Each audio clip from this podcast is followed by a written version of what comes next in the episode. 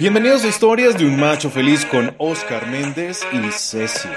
Entrevistas, historias, reportajes, herramientas y claves para hombres que entrenan sus emociones, se ponen los pantalones y se atreven a ser machos de verdad. Bienvenidos.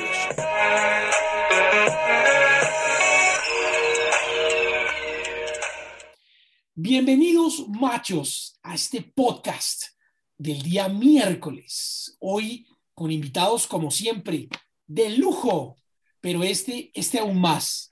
Este invitado es alguien que tenemos, teníamos en nuestro radar y que por fin se nos dio. Esta es una persona maravillosa, se llama Héctor Vargas y se describe a sí mismo como un hombre feliz. 39 años, forjado en una familia de valores y principios católicos, unido con su esposa en el sacramento del matrimonio, y fruto de ello una hermosa hija, que, bueno, que, imagino que ayer la, en el Día del Padre tuvo que haberla consentido mucho. Total. Adicional a eso es administrador de empresas, magíster en alta gerencia MBA de la UTB, microempresario y consultor empresarial. Y adicional a eso, pues hace una consultoría preciosa eh, de emprendimiento, liderazgo, mercadeo, servicio talento humano, coaching y ventas, facilitador en inteligencia emocional y en intraemprendimiento en los diferentes ámbitos organizacionales. Apasionado por la academia y pues nuestro invitado del día de hoy. Pero antes de darle la entrada a Héctor, vamos a presentarles a alguien más, porque hoy nos acompaña nuestra querida Lucy, porque Ceci está de vacaciones y estamos con nuestra querida Lucy, quien nos va a acompañar hoy. Entonces, Héctor, primero las damas. Hola, Lucy. Ay, bueno, muy, muy buenas tardes. Qué felicidad estar acá. Qué felicidad estar en Historias de un Macho Feliz, un programa maravilloso. Y bueno, voy a estar acompañándolo porque pues Ceci está de vacaciones y voy a estar, voy a tener el honor de estar acá con ustedes. Entonces, pues estoy súper feliz de, de estar participando en este programa maravilloso en un programa que, que se ha forjado con nombres maravillosos y, y mostrando un rostro diferente de hombres maravillosos que, que nos han enseñado a construir nuevas masculinidades, hombres que nos han enseñado que se puede amar de manera diferente y hombres que, como historias de un macho feliz lo dicen, se ponen los pantalones y asumen sus emociones. Entonces, bueno, mil, mil gracias y estoy feliz de estar acá con ustedes. Gracias, mi Lucy. Héctor, bienvenido. Bueno, eh, muchísimas, muchísimas gracias. La verdad es que me honra estar en este espacio y, bueno, para mí es todo un placer eh, poder participar y bueno, todo lo que sea para edificar y para construir, ahí estaré. Muchísimas gracias por la invitación. No, muchas gracias, muchas gracias. Están, escuchando, están escuchando ustedes a Héctor Vargas Torres y hoy tenemos un tema genial que se denomina los machos y el equilibrio en el hogar. A más y nada menos que empezamos a entrar a ese núcleo familiar bien importante. Y aquí vamos a empezar a construir cosas que nosotros los hombres no lo tenemos tan claro y Héctor nos va a ayudar. Y la primera pregunta es esa, Héctor. ¿Qué es estar en equilibrio en el hogar? A ver, equilibrio en el hogar. Eh, lo primero, nadie manda. Así, no debe haber un dominante y un dominado. ¿Por qué? O sea, ¿por qué simplemente no podemos vivir, eh, no dar a cuenta gotas lo que somos? Simplemente démoslo. Ojo, eh, debemos tener claridad que nadie es perfecto, todos nos equivocamos, pero cuando nos desnudamos frente a nuestra, a nuestra pareja diciéndole exactamente lo que le queremos decir, por supuesto de una manera asertiva y cariñosa, siempre se va a buscar soluciones. Pero cuando buscamos en que yo te debo dominar o si no te domino, tú me dominas, eh, comienza un juego eh, en donde tiende a ser destructivo y eso en el hogar la verdad es que no, no le aporta, no edifica. Entonces yo creo que lo primero, lo primero es que nadie mande. Ojo, todos le aportamos mientras que la pareja, eh, la pareja constituya algunas decisiones que vayan hacer para el mejoramiento del hogar que quieren ser, las decisiones que se tomen están bien. Así de claro, yo, eh, yo me acuerdo cuando, eh, después que le pedí la mano a mi esposa, yo le dije, mi amor, mira, mientras que las decisiones que tomes sean para el beneficio de nosotros, lo que tú digas está bien. El problema es que comiences a pensar en ti. El problema es que quieras beneficiarte solo tú. Mientras nosotros hablemos de nosotros, estamos perfectos. El problema es que comience a, buscar o tú o yo, ese o tú o yo definitivamente no, no nos apoya. Y creo, bueno, tengo 10 años de casado, eh, totalmente feliz. Soy eh, el fruto de, mi felicidad, por supuesto, viene de, viene de Dios, pero ese complemento que me mandó Él fue algo extraordinario. Y extraordinario no es porque es la mujer perfecta, no, es porque yo la acepto, yo la acepto tal cual como ella es y ella me acepta tal cual como soy. Eso no quiere decir que no, no tenemos errores, por supuesto que tenemos muchísimos errores, pero tratamos día a día a acercarnos un poquito más a ese hombre que quiero ser a ese hogar que queremos construir. Entonces, yo creo que por ahí, eh, por ahí arrancamos, pero hay algo fundamental y ahora sí me meto solamente con el hombre. Dios mío, se vale sentir. ¿Cómo así? Así se vale sentir. Eh, culturalmente nos han criado y las generaciones anteriores en que los hombres no lloramos, porque, porque los que derraman lágrimas son las nenas, son las mujeres, porque a la mujer se le permite esbozar lo que siente, lo que piensa, lo que cree, y por eso las mujeres tienden a comunicarse más, porque fue desde siempre esto le es permitido, pero a nosotros los hombres, mejor dicho, entonces el hombre se saluda solamente eh, de un apretón de manos. Es más, el saludo eh, el saludo de, dos machos es el abrazo y el golpe, el golpe en la espalda, y entre más fuerte sea el golpe, es mayor el cariño. Pero esto dista totalmente de cuando tú te encuentras con alguien que viene de hace mucho tiempo. Por ejemplo, ustedes se imaginan eh, encontrarse, o bueno, tienes años, tienes par de años que no ves a tu abuelito, a tu abuelita, eh, y llegas y cómo es ese abrazo. Ese abrazo es, Dios, o sea, tú no lo, nunca, tú vas a hacer esto. Largo. Es algo lindo, es algo inmaculado. Y muchas veces el hombre por tratar de, de, ser esa figura eh, de que siempre las cejas están encontradas, porque tiene que ser serio y porque el hombre no se puede reír, no puede, no puede dar besos, no puede dar abrazos, no puede esbozar lo que siente. También se vale tener miedo, también se vale eh, sentirse melancólico. Eh, no necesariamente tenemos que tener una armadura toda la vida o los guantes toda la vida. No es así. Ojo, estamos llamados para ser la punta de lanza del hogar, pero esto no significa, esto no significa que nos tenemos que llevar en banda cualquiera. Entonces, aquí es donde, donde yo planteo que se vale sentir, se vale sentir porque hay veces que nos sentimos, que nos sentimos agobiados, hay veces que, que queremos que nos escuchen, pero ¿cómo hablar? ¿Cómo hablar de mí? ¿Cómo hablar de Héctor? Eh, ¿Cómo te sientes, Héctor? Esta es una pregunta bastante rara porque, porque nosotros no hablamos. Nosotros decimos y hacemos lo que hay que hacer, entre comillas, pero, pero sentarse a una conversación profunda, el, por ejemplo, una conversación eh, de los colores. ¿Cuál es tu color favorito y por qué? No es que a mí me gusta el azul, pero ¿por qué te gusta el azul? No, mira, lo que pasa es que cuando yo era niño eh, y me ponía a dibujar, o sea, estas cosas que en realidad son las que nos describen lo que soy. Nosotros no solamente somos lo que estudiamos, lo que trabajamos, lo que nos ponemos o en el carro en que llegamos o en la casa donde vivimos. No, no, no. Nosotros somos muchísimo más de eso y ahí fue eh, la descripción que me hiciste. Eh, ¿Quién es Héctor Vargas?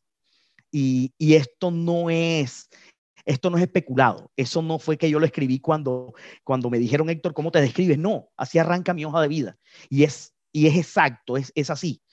Soy un hombre feliz de 39 años, forjado en una familia basada en valores y principios católicos, eh, unido en el sacramento del matrimonio eh, con una mujer que está dispuesta a compartir su felicidad con la mía.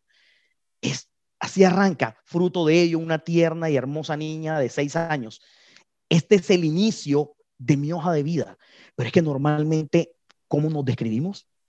Esta pregunta es rara. Estamos acostumbrados a decir lo que estudiamos, los años de, experiencia eh, y, en fin, pero comenzar a escudriñarnos, a, preguntarnos, a hacer el ejercicio del espejo, hacer el ejercicio del espejo en quién soy, qué quiero.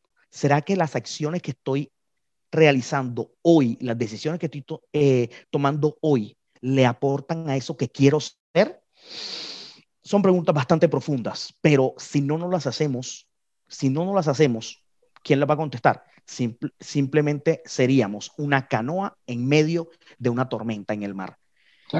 Pero si yo comienzo a definir lo que quiero ser y a dónde quiero llegar, comienzo hoy a tomar acciones, a decidir cosas que me puedan llevar al rumbo donde a mí me gustaría. Porque normalmente si yo no tomo decisiones en mi vida, el mundo, la vida, las circunstancias las toman por mí y no creo que me lleven a donde a mí me gustaría llegar.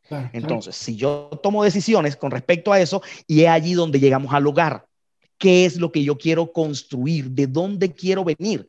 Esto es un trabajo en equipo, esto no es solo. Esto no es Héctor Vargas el berraco, no, aquí no hay berracos, aquí hay gente que está dispuesta a dar un paso adelante. bueno, Héctor, y es en eso de, de, construir a dónde queremos llegar y donde, digamos, como lo dices claramente, en ese conjunto en ese trabajo con un otro, eh, hay algo maravilloso que tú dices, bueno, y, este camino que me forjo y este, cómo manejar el tiempo ante eso, o sea, puedo decir un año, tres años, cómo hacer para, para que un hombre y una mujer, digámoslo, desde el hogar puedan construir y consolidar esto. El manejo del tiempo, ¿cómo lo tenemos? ¿Cómo lo planteas? Bueno, el manejo del tiempo, lastimosamente, en esta sociedad eh, nos, dedicamos prácticamente toda la vida a trabajar, a trabajar, a descansar, eh, y es y es constante esta, esta lucha y estamos encerrados en un círculo en donde la sociedad nos prácticamente nos impuso que la felicidad está basada, la felicidad es igual a la capacidad de adquirir bienes y o servicios. Me devuelvo la sociedad ha pactado la felicidad como es igual a la capacidad de adquirir bienes y o servicios. O sea, si yo tengo con qué comprar un carro, soy feliz. Si yo tengo con qué comprar una casa, soy feliz. Si yo tengo con qué comprar el último teléfono, eh, eh, el último smartphone, soy feliz. Pero si esta ecuación fuera cierta, los ricos fueran felices y los pobres no y creo que no tiene absolutamente nada que ver. Entonces, es aquí donde comenzamos a administrarnos y a regularnos. Por ejemplo, cuando hablamos de las emociones, utilizamos un término llamado control. No es que yo controlo mis emociones. Si nosotros nos vamos a científicamente lo que lo que queremos decir con control, control es algo que tú quieres. El éxito del control es llevarlo a cero, ¿cierto? O sea, tú controlas algo para llevarlo a cero. Lo ideal es llevarlo a cero. Entonces, cuando nosotros reprimimos tanto eso que sentimos y solamente eh, esbozamos o demostramos lo que pensamos, estamos metiendo en una cajita muchísimo más de lo que soy. Yo soy es muchísimo de lo que pienso y siento. Eso dicta lo que yo soy, cómo me comporto y todo esto. Entonces yo tengo, Héctor Vargas tiene como una fórmula, una fórmula, una fórmula como para autorregularse. Entonces yo no utilizo el término control, yo utilizo administración. Yo administro mis emociones, porque hay momentos, hay momentos donde hay que llorar, hay momentos donde hay que reír, hay momentos de seriedad, hay momentos que hay que estudiar, hay momentos que hay que trabajar, pero para todo hay un espacio y lo podemos administrar. Eh, entonces, en esta administración es donde, donde yo veo que nosotros mismos nos tenemos que regular. Por ejemplo, cuando nos enseñan eh, desde la academia a cómo, a cómo conocernos, arrancamos por algo tan sencillo como el FODA o el DOFA las debilidades, oportunidades, fortalezas y amenazas, en donde dos son de carácter positivo y las otras dos son de carácter negativo. Hay una, eh, por un lado viene una característica interna y otra que es externa. Entonces nos enseñan a que eh, el DOFA ideal, lo que nosotros debemos hacer con el DOFA es tratar de convertir las características negativas, debemos trabajar en ellas para convertirlas en positivas. Pero yo hago una pregunta, ¿qué estamos haciendo con las positivas? Tenemos los cuadritos. Buena pregunta para ese DOFA. Debilidad, oportunidad, fortaleza y amenaza. Perfecto. Vamos a quedarnos con las características internas. Sí, porque siempre se trabaja sobre la debilidad. O sea, lo que el resultado del DOFA es, trabajemos sobre las debilidades, volvamos una debilidad a una fortaleza para que el negocio salga adelante. Eso en administración de empresas es, es así, eh, el proyecto de vida. Así es. Y en proyecto de vida, ¿cómo sería? Pero es que eso, eso es un error completo desde el mundo empresarial hasta, hasta lo personal. ¿Por qué? Ojo, si tú solamente te dedicas a lo que te hace falta, ahora, ahora comienza a preguntarte emocionalmente cómo te sientes cuando, por ejemplo, eh, una persona que, es como yo, que está eh, pasada de kilos, pero yo veo a Cristiano Ronaldo o a Messi y yo quiero correr como ellos, ¿cómo me voy a sentir? Pues bien hasta que corras. Eh, sí, así es. Ojo, yo no estoy diciendo que me olvide de las características negativas. Yo estoy diciendo es, aprendamos a regularnos, aprendamos a regularnos, ten claridad de que las oportunidades de mejora siempre deben existir y debemos dedicarle tiempo, pero no excedernos en tiempo. ¿Cuál es mi postura?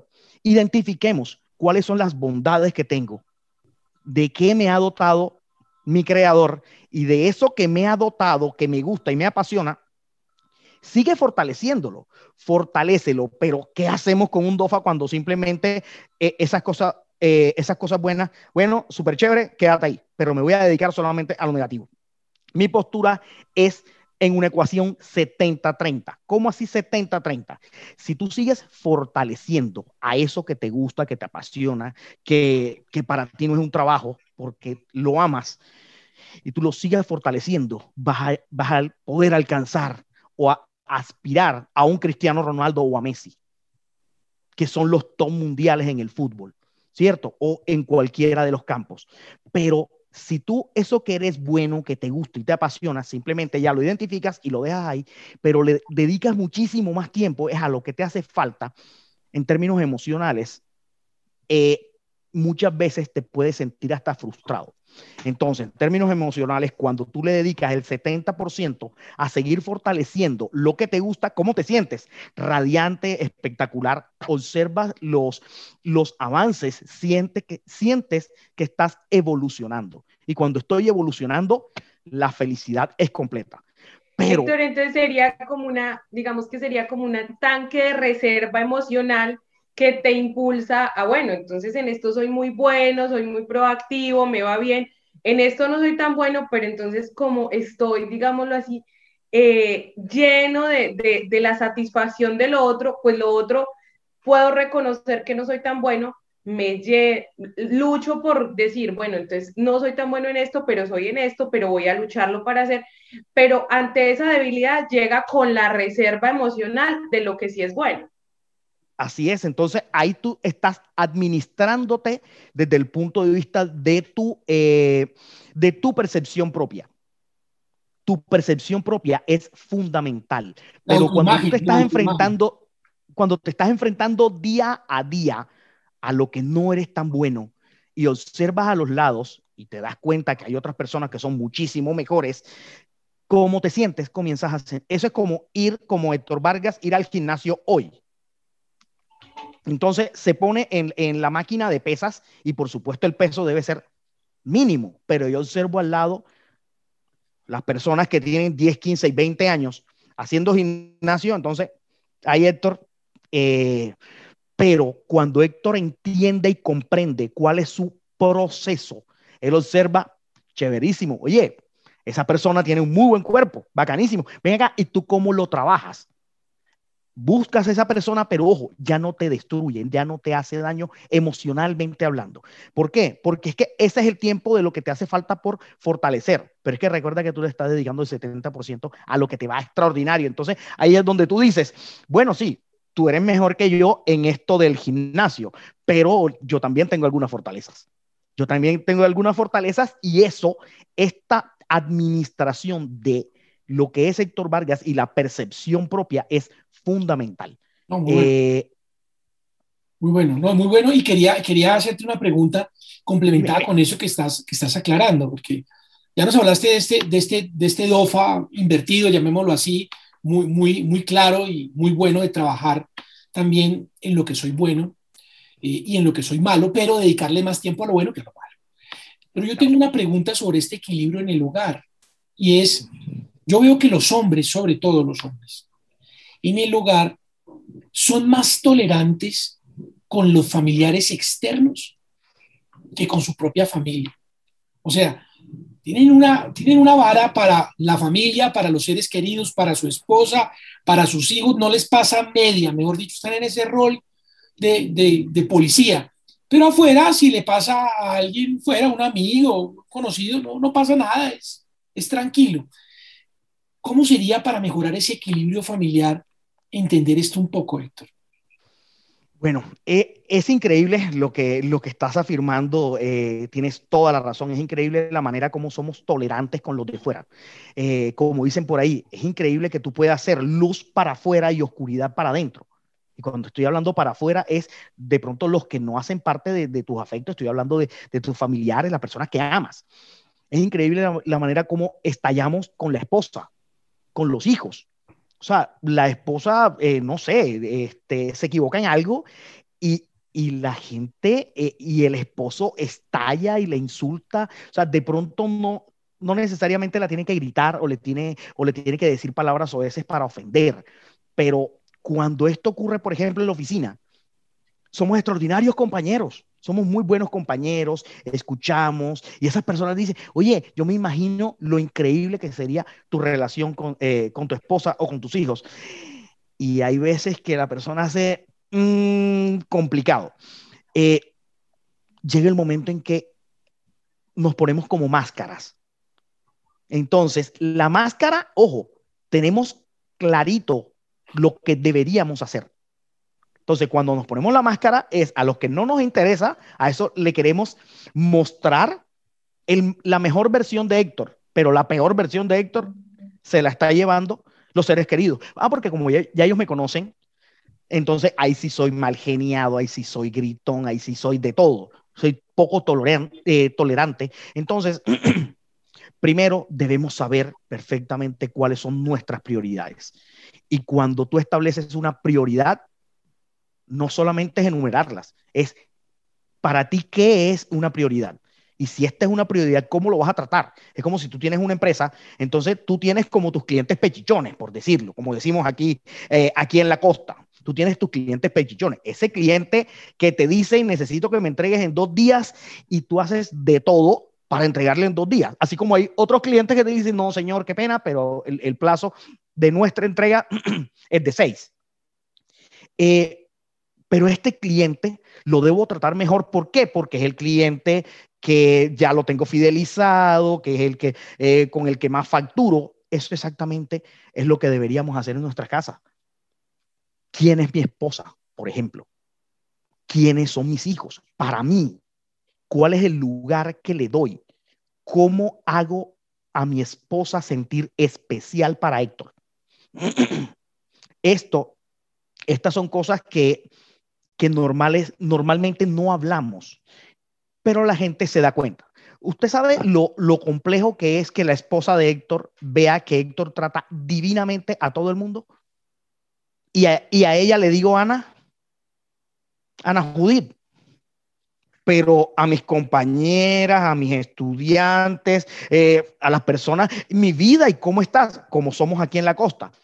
Pero ven acá, tú de mi vida no bajas a la, a las otras personas, pero a mí me tratas de Ana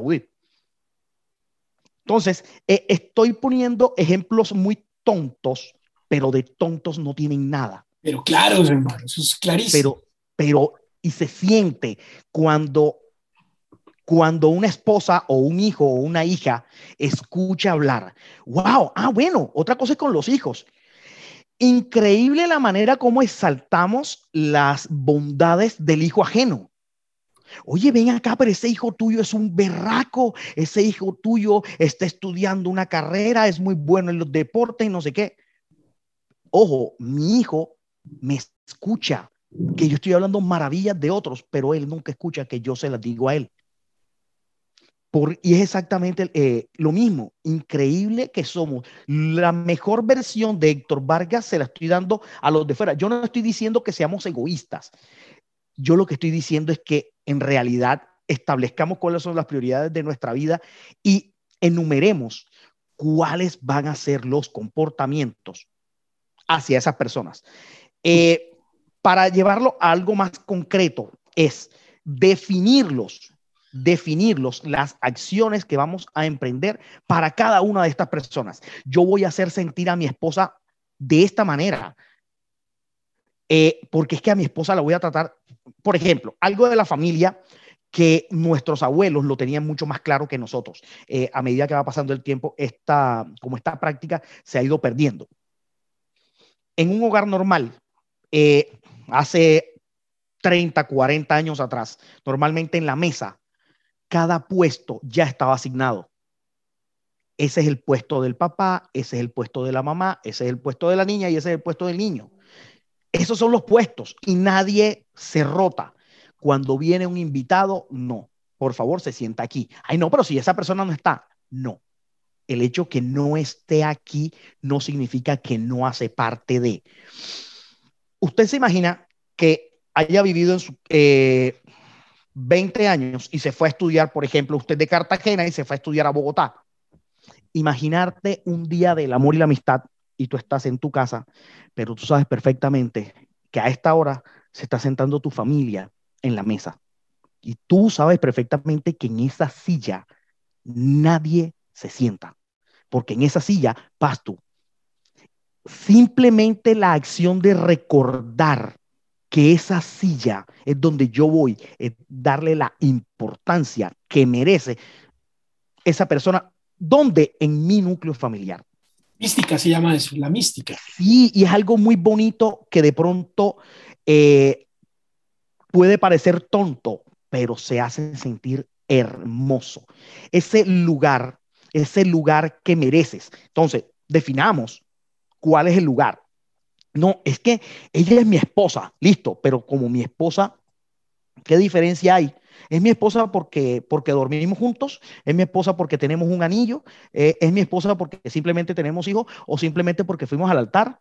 No, yo creo que ser esposo, ser esposa, hacer parte de un núcleo familiar es muchísimo más que eso.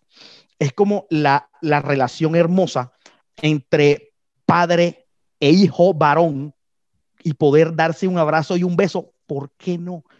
¿Por qué no? Entonces, no, porque es que yo tengo que criar al niño. Usted me da la mano, porque es que aquí esos besos eh, se me puede voltear, porque, ay Dios mío, le tenemos un pavor, eh, le tenemos un pavor a demostrar los afectos y, y eso va destruyendo.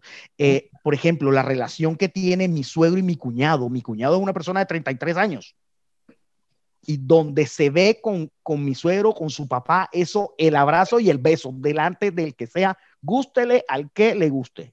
Y punto. Muy bien, muy bien. Y eso es. Héctor, y hablando de eso, como tan, tan, tan bonito, eh, yo quisiera como que nos contaras un poquito de cómo tener esa coherencia en lo que quiero para mis hijos y lo que soy, porque pues digamos que los padres tienen una proyección, quiero esto, quiero esto, quiero esto, quiero esto, pero ¿y esa coherencia con lo que yo soy, cómo manejamos esto?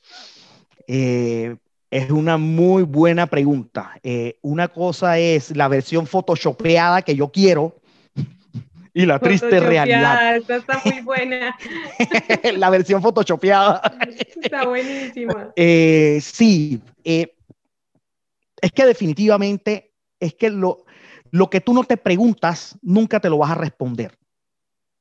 Si tú no te preguntas cuál es el hombre en que me quiero convertir, tú simplemente actúas. y el reloj sigue girando. Pero si tú no defines qué es lo que yo quiero ser y cómo lo quiero hacer, ahí es donde comienzan. Cuando tú comienzas a preguntarte, es que comienzan a aparecer las respuestas. Pero si nunca te preguntas, simplemente eh, la vida va tomando decisiones por ti. Entonces, la versión photoshopeada es definitivamente el ejercicio del espejo. Pregúntate, desnúdate ante ti mismo. Es increíble cómo cómo nos echamos mentiras nosotros mismos. Eh, hay momentos mágicos, los momentos de soledad, esos momentos de soledad en donde tú comienzas a pensar en cosas muy tuyas, pero en este momento de la humanidad le tenemos pavor, porque llegamos al apartamento donde vivimos y en ese momento no está mi esposa, no está mi hija y estoy solo, automáticamente enciendo el televisor o pongo, eh, o pongo la música o estoy en el celular, pero no tienes ese momento íntimo, necesariamente debemos buscar esos momentos de intimidad conmigo mismo, porque es que cuando aparecen esas preguntas, esas preguntas profundas aparecen normalmente el 31 de diciembre a las 11 y 50 y casi siempre tenemos algo en la mano con hielito. Y lo peor es que ahí te hace la pregunta profunda, ¿qué es lo que quiero para el próximo año. Y ahí te acuerdas que en ese 365 días antes te hiciste la misma pregunta, pero durante el año no recordaste esto. No hiciste no nada. recordaste. No hiciste nada. Eh, yo para este año quería rebajar. Sí, tengo 6 kilos más. Y esa es la primera. Eh, para este año quería aprender inglés. Y así. Y normalmente es la misma lista de hace 15 años y durante los 15 años tenemos X, X, X.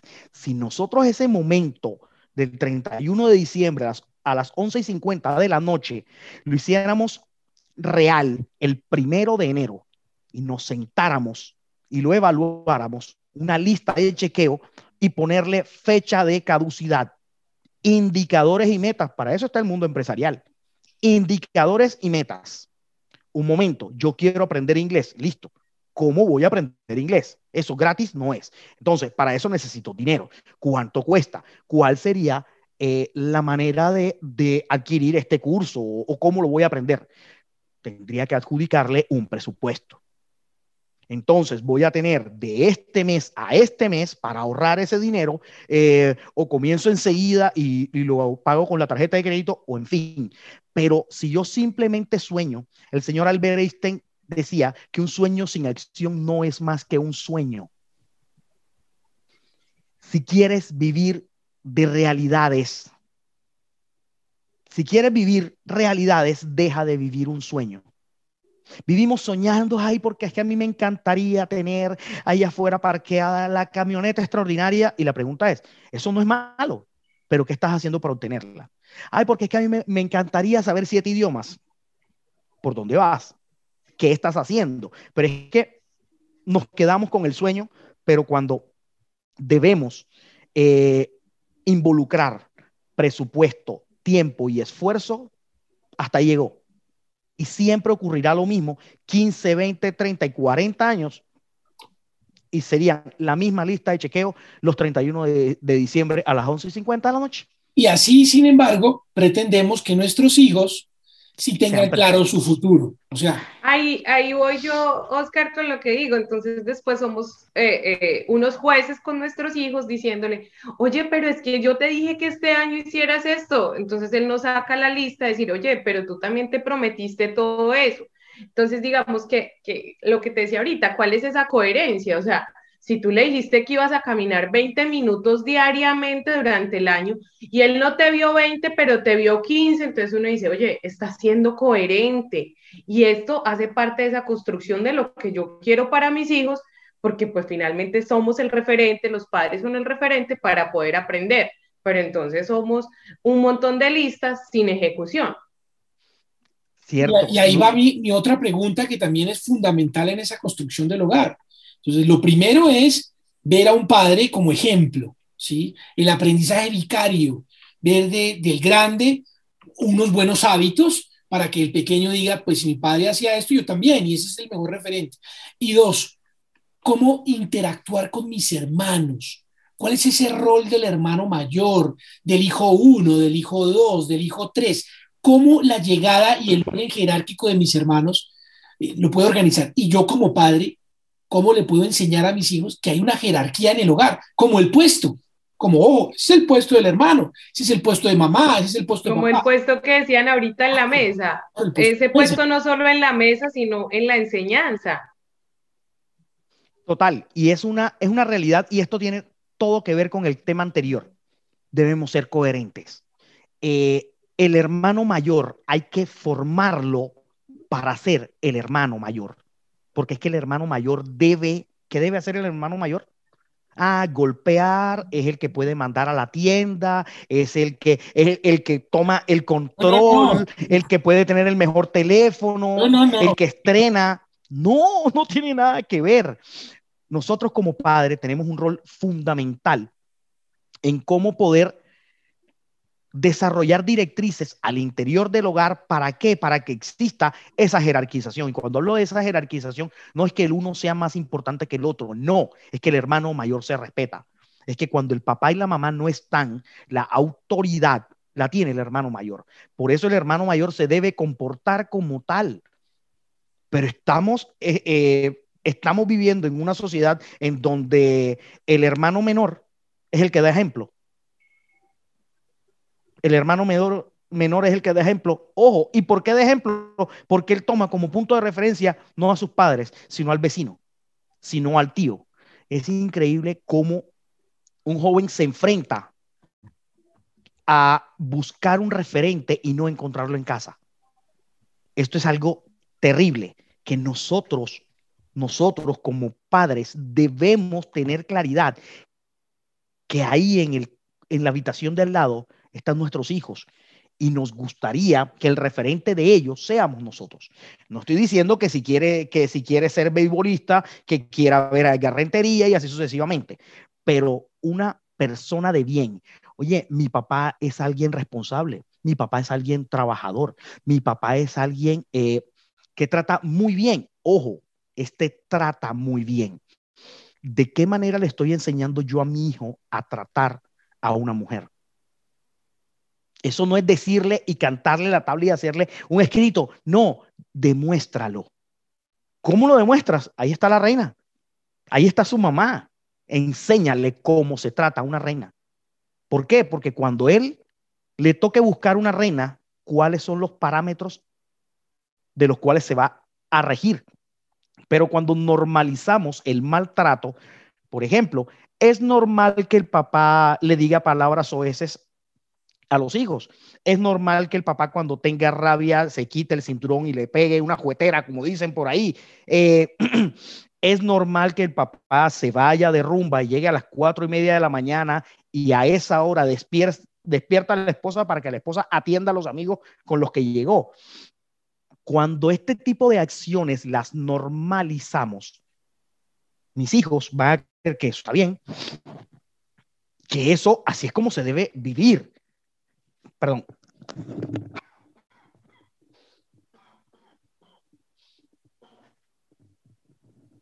Qué pena. Tranquilo, no, ni más falta. Pues sí, cuando normalizamos este tipo de acciones que son totalmente reprochables, eh, ahí es donde le estamos enseñando en realidad cómo se debe vivir. O que la esposa le haga el escándalo del siglo al, eh, al marido porque por algo que ella no está de acuerdo. Entonces va y delante de los amigos le pega una cachetada, no sé qué, y lo empuja y lo golpea. Pero ojo, ella ya ha pegado tres cachetadas, pero como él medio levante la mano, mejor dicho, se lo quiere. Y yo no estoy diciendo que de un lado para el otro, no, yo estoy hablando de violencia intrafamiliar. La violencia intrafamiliar no solamente viene de lo físico, también viene de lo psicológico. Eh, y esto es importantísimo. Nosotros desarrollamos las directrices de nuestro hogar. ¿Cuáles son las directrices? Pero como tú no las establezcas, simplemente vas a vivir lo que quepa. Claro, y también ahí donde es importante entender como papás que si bien te has esforzado por tener una muy buena relación, aprender a respetar eh, ser muy coherente con lo que dices en el amor frente a tu pareja, que es mujer, pues tienes que ser lo mismo con tus hijos. Cuando tienes hijos de ambos sexos, pero tú ves que tu hijo golpea a su hermana porque cree que es la par, porque somos mm. hermanos y somos par, y yo como estoy acostumbrado a jugar con los niñitos de la cuadra, entonces ahora entra mi hermana a jugar y entonces yo a mi hermana también le puedo pegar un, cocotazo. No, señor. ¿Por qué? ¿Por qué? ¿Por qué está mal? Porque si nosotros permitimos eso a nuestros hijos hombres que hagan eso, pues van a vincularse así. Y lo peor es que las niñas van a entender que a pesar de que vieron a su papá, que era muy respetuoso con su mamá, que tenían un muy buen trato, pues va a permitir que en sus relaciones de pareja, porque su hermano sí le pegaba y porque su hermano era brusco, pues de pronto lo va a concebir como natural. Y ahí es donde está el error. Por eso es importante formar al hombre en que entienda que debe haber un trato respetuoso sobre todos los géneros que existen. Y me refiero a todos los géneros, no solo las mujeres, sino los géneros que existen. Y es importante aprender a ser respetuoso, ¿sí? Con todas las personas. Y nosotros como padres tenemos esa obligación de ejercer ese rol. ¿sí? De enseñarles eso. Y, me parece... Pero ahí hay una cosa, Oscar, muy, muy importante, y Héctor, y lo, lo decían, o sea, cómo educar al primero.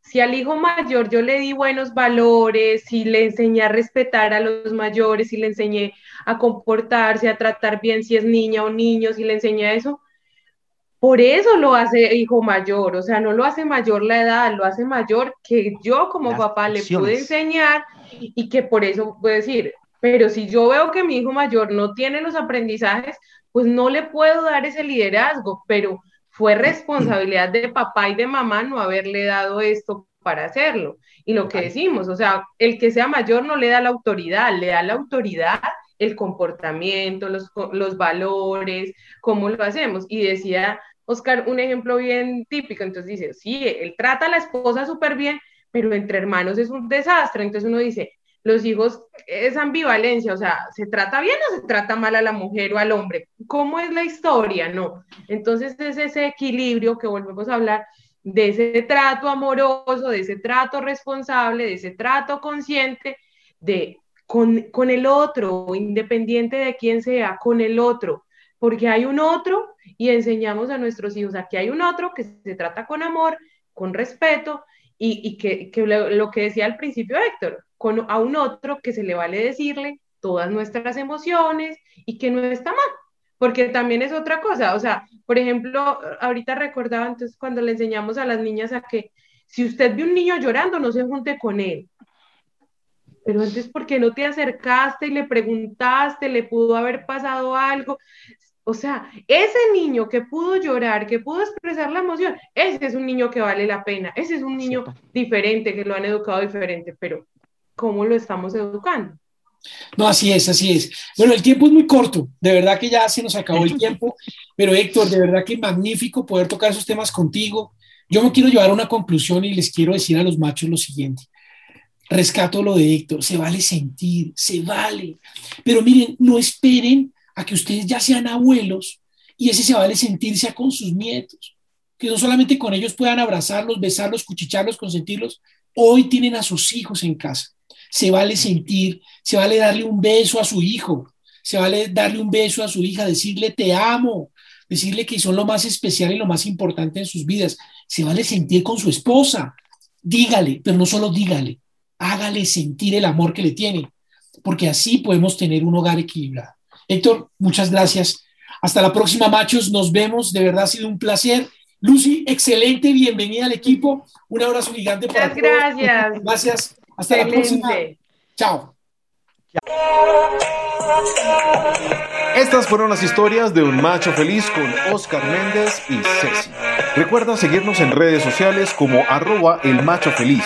Nos vemos en el próximo capítulo con más herramientas para hombres que entrenan sus emociones, se ponen los pantalones y se atreven a ser machos de verdad.